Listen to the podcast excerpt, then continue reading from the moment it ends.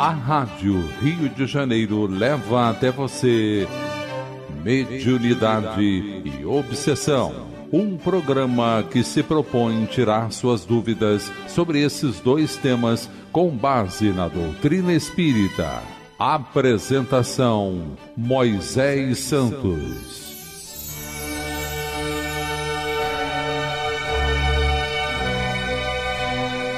Caríssimos ouvintes da Rádio Rio de Janeiro, eu sou Moisés Santos e esse é o programa Mediunidade e Obsessão. Nós estamos fazendo uma abordagem do livro Reencontro com a Vida. Autor, o espírito Manuel Filomeno de Miranda, psicografia do médium Divaldo Pereira Franco, editora Leal. Hoje vamos estudar o capítulo 6, cujo título é Terapia Desobsessiva na introdução, Manuel Flamengo de Miranda escreve: Na noite de 13 de junho de 2001, em Londres, na Inglaterra, após o atendimento a diversas pessoas com problemas de obsessão e transtornos psicológicos, o dedicado guia espiritual escreveu a mensagem aqui incerta. Então assim começa a mensagem e, portanto, o capítulo 6. Acompanhe conosco a qualidade na terapia desobsessiva em diversas instituições espíritas deixa muito a desejar, em face da presunção e prepotência dos seus dirigentes, ainda aferrados a ideias que não correspondem aos princípios do Espiritismo. Doutrina de lógica e discernimento as suas diretrizes assentam-se na lei de amor, que lhe constitui o princípio ético-moral e religioso, fundamento indispensável para a realização dos seus objetivos doutrinários. Mas, meu caro ouvinte, você sabe do que se trata essa terapia desobsessiva? Vamos esclarecer esse conceito. Esclarecendo conceitos. Os recursos desobsessivos espíritas são a prece, o aprimoramento íntimo, o passe e a água magnetizada, a explanação do Evangelho, a irradiação mental, o esclarecimento doutrinário à entidade obsessora. A desobsessão é tarefa que demanda esforço, pois envolve a libertação espiritual dos envolvidos, o obsessor e o obsidiado. Erraríamos frontalmente se julgássemos que a desobsessão apenas auxilia os desencarnados, que ainda pervagam nas sombras da mente, semelhantes atividades beneficiam a eles a nós, bem assim os que nos partilham a experiência cotidiana, afirmou André Luiz no livro Desobsessão, em seu capítulo 64, Psicografia de Francisco Cândido Xavier. Graças a essa conceituação, todas as suas propostas são portadoras de uma filosofia comportamental otimista e nobre através da qual a existência humana se torna edificante e suas finalidades possíveis de ser conquistadas.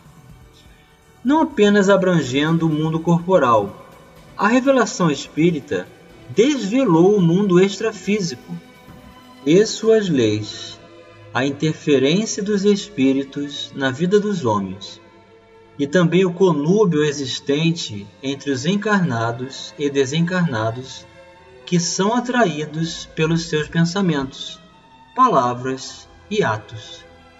Então é assim, meu caro ouvinte, de acordo com o interesse de cada um de nós, pelo uso da vontade, ao estabelecer conexão com os recursos do espírito, nós vamos também imediatamente nos assimilar aos propósitos semelhantes na mesma condição espiritual vinda dos desencarnados.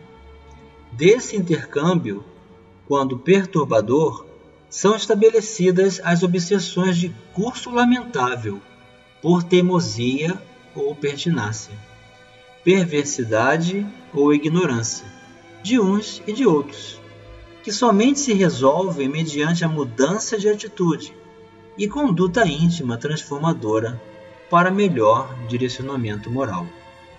Em razão da sua constituição terapêutica, na condição de psicologia profunda que encontra os alicerces dos sofrimentos nas estruturas do próprio ser espiritual, os processos de que se utiliza para a reconstrução da saúde física, emocional e psíquica de ambos os indivíduos nos dois planos em que se movimentam, obedecem ao conhecimento das razões que motivam esses distúrbios e dos métodos de iluminação que devem ser aplicados para mudar a situação deplorável. Como decorrência, no que diz respeito aos labores desobsessivos, somente a autoridade moral do psicoterapeuta espiritual e a sua habilidade intelecto-emocional conseguem o diálogo indispensável ao esclarecimento do perseguidor desencarnado e sua consequente alteração de comportamento em relação àquele que lhe padece a constrição psíquica. Então é um trabalho em conjunto essa terapia. E o dialogador tem essa proposta que vai apresentar do seu intelecto emocional, da sua psicoterapia espiritual que também realiza por si mesmo através de um esforço consagrado pela sua convicção na sua palavra, vai trazer os recursos magnéticos que vão ajudar ao comunicante reconsiderar. Nunca será demasiado recordar que o denominado obsessor tornou-se o indigitado algoz, porque foi vítima de quem hoje lhe experimenta o trucidar dos sentimentos. Não havendo conseguido compreender a circunstância infeliz no passado que lhe dilacerou a alma, mantém o primitivismo do ódio transformado em sede de vingança que pretende aplicar com as próprias mãos em arroubos de justiça arbitrária, de consequências ainda mais infelizes. Então, realmente é a infelicidade daquele que não soube perdoar, que vive o mal intensamente e não está resolvido dentro de si mesmo com as leis divinas ou as próprias leis da consciência, deseja então fazer justiça pelas próprias mãos, apropriando-se do direito de também realizar a mesma ação que lhe foi estabelecida. Por outro lado, não se havendo recuperado moralmente ante a vítima, aquele que hoje se sente perseguido estabelece-se o confronto no campo das vibrações sutis, que necessita ser modificado através da renovação de um ou de outro. Melhor ainda quando ambos se refazem e se dão as mãos em ajuda recíproca. É assim mesmo que, que ocorre, o próprio Cristo assim nos convida. Reconcilia-te o mais depressa possível com teu inimigo enquanto estás a caminho. Então, nossos mentores permitem esses mecanismos, essas simbioses, esses processos obsessivos, para que a lei de amor se restabeleça entre nós. O objetivo da terapia desobsessiva não é o de afastar apenas o perseguidor, como se fosse possível expulsá-lo da área vibratória em que se encontram fixados ambos os contendores. Qualquer tentativa nesse sentido sempre resulta inócua ou mais prejudicial por assolar o ódio desse antagonista. Então o mecanismo não é de violência, o mecanismo não é de uso da força, mas de reconquista dos valores, de ressignificação na proposta do diálogo, para que ambos se reencontrem dentro do caminho de restabelecimento pelo bem. Às vezes, tem-se a impressão de que a arrogância com que se permitem alguns doutrinadores exuberantes na sua pseudo-autoridade moral, mais verbal que real, logra resultados positivos por afastar os obsessores. Em realidade, não ocorre a liberação do enfermo, porque não houve alteração de propósitos, nem da vítima, nem do seu insano adversário, mas um afastamento técnico, ilusório, por parte do desencarnado, para retornar com mais ira na primeira oportunidade que se lhe apresente favorável. As pugnas espirituais exigem muito cuidado para serem resolvidas. Não temem os espíritos altercações verbais, diatribes, atitudes gestuais, gritaria e ofensas, ordens destituídas de conteúdo espiritual, para que abandone os seus propósitos. Somente através da persuasão lógica e fraternal, rica de esclarecimentos e de amor, é que se resolvem por buscar outros caminhos especialmente se lhes são acenadas as ocasiões de conseguir a própria felicidade, deixando seu inimigo com a própria consciência e a justiça divina que jamais falta. Então, geralmente é assim que ocorre. O comunicante ele recebe do dialogador o acolhimento, também do médico psicofônico, do dirigente, de toda a equipe espiritual presente, reunida vibrando para que ele possa enxergar, às vezes, a família dele que está desencarnada ali ao lado e ele não está enxergando por conta do ódio que está alimentando. Às vezes, o seu próprio mentor, às vezes, toda a reconstrução desses valores na presença do ambiente da casa espírita, ressignificando possibilidades numa enfermaria, no sorriso dos médicos, enfermeiros, trabalhadores.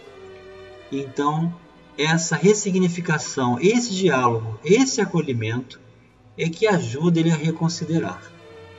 Devidamente esclarecido, dando-se conta do tempo malbaratado na perseguição doentia, compreendendo que terminada a guerra, desaparecem os objetivos programados, entendendo que Deus pode interferir de um para outro momento, alterando a situação infeliz resolve-se o adversário desencarnado por encontrar a paz e prosseguir no seu curso de evolução sem as amarras inditosas da retaguarda.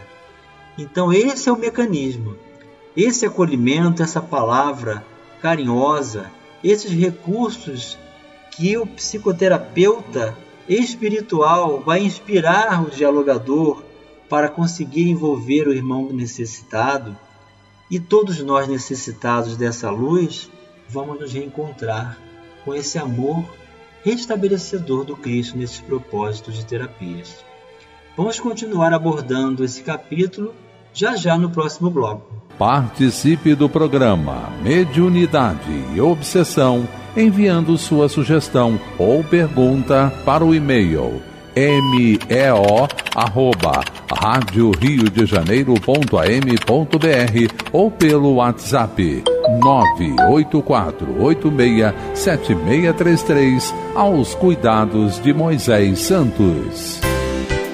A Rádio Rio de Janeiro está apresentando Mediunidade e Obsessão.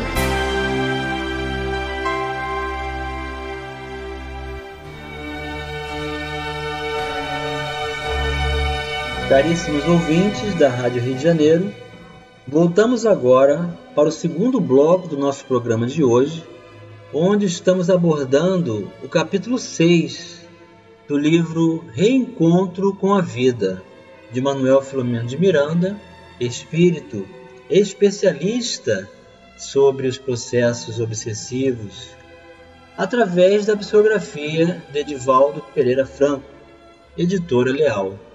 Nesse capítulo, que trata da terapia desobsessiva, nós estamos considerando o entendimento da necessidade da luz de ambos planos, encarnados e desencarnados, nesse processo de restabelecimento para o progresso de todos. Na terapia desobsessiva, ambos os litigantes são necessitados de amor e de auxílio, de iluminação e de caridade, porque encontrando-se na mesma faixa de comportamento vibratório, estão vinculados profundamente por ações indevidas que os comprometeram perante as próprias, como diante da consciência cósmica.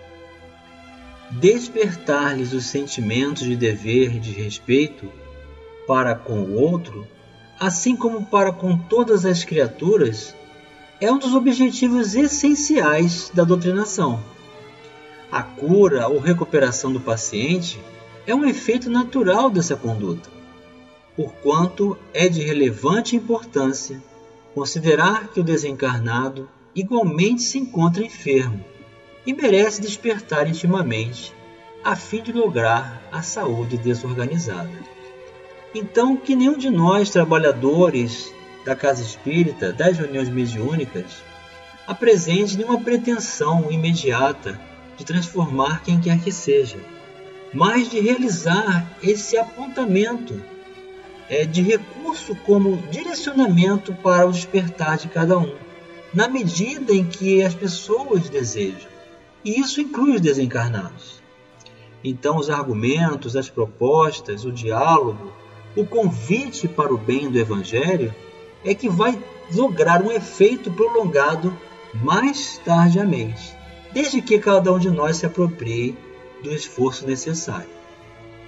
Se apenas tiver em mente o encarnado que sofre, o psicoterapeuta espiritual não se encontra equipado de valores para o mistério, desde que a sua conduta parcial e individualista foge totalmente dos propósitos morais que estabelece a construção do bem em todos os indivíduos, onde quer que se encontrem.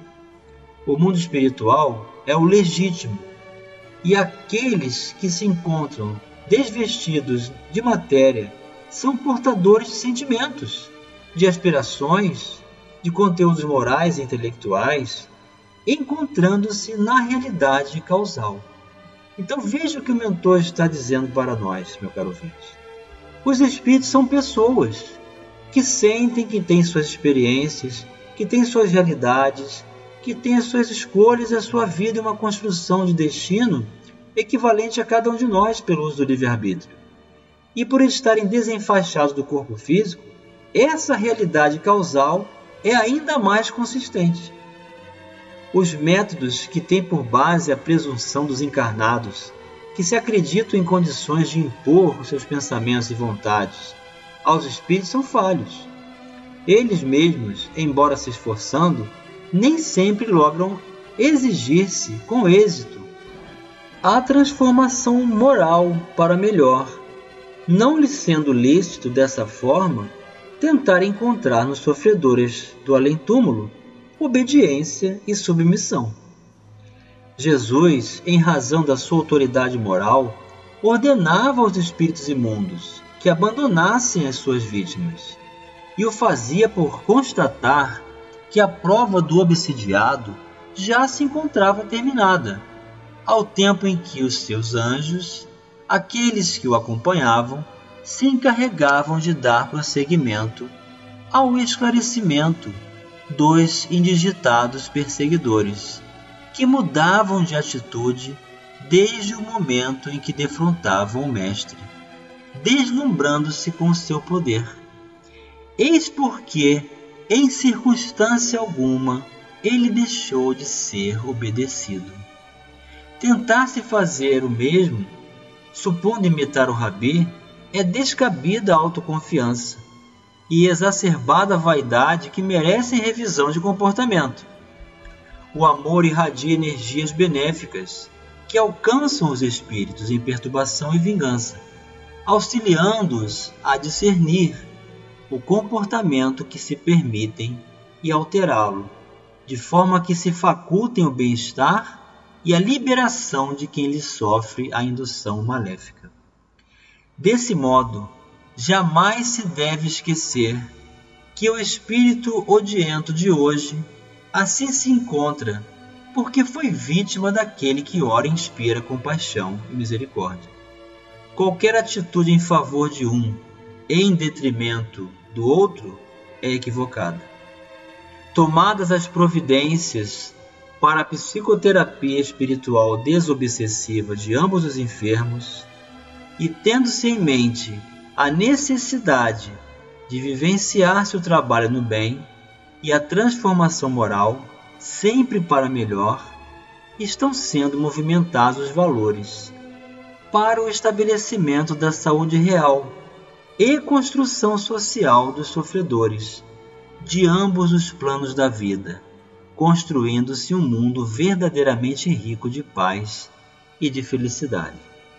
Então, eis aí, meu caro ouvinte, a terapia desobsessiva é um processo lento, gradual, é um convite de amor, é um trabalho de aprendizagem de todos aqueles que participam, porque enxergando experiências novas, reações, cada uma das escolhas realizadas, os processos de decepção, de intimidade, de ligação que existe entre as pessoas, o quanto fomos desrespeitados ou desrespeitamos, o quanto fomos intolerantes, ou seguimos o curso da individualidade egoística, tudo isso é necessário reparação.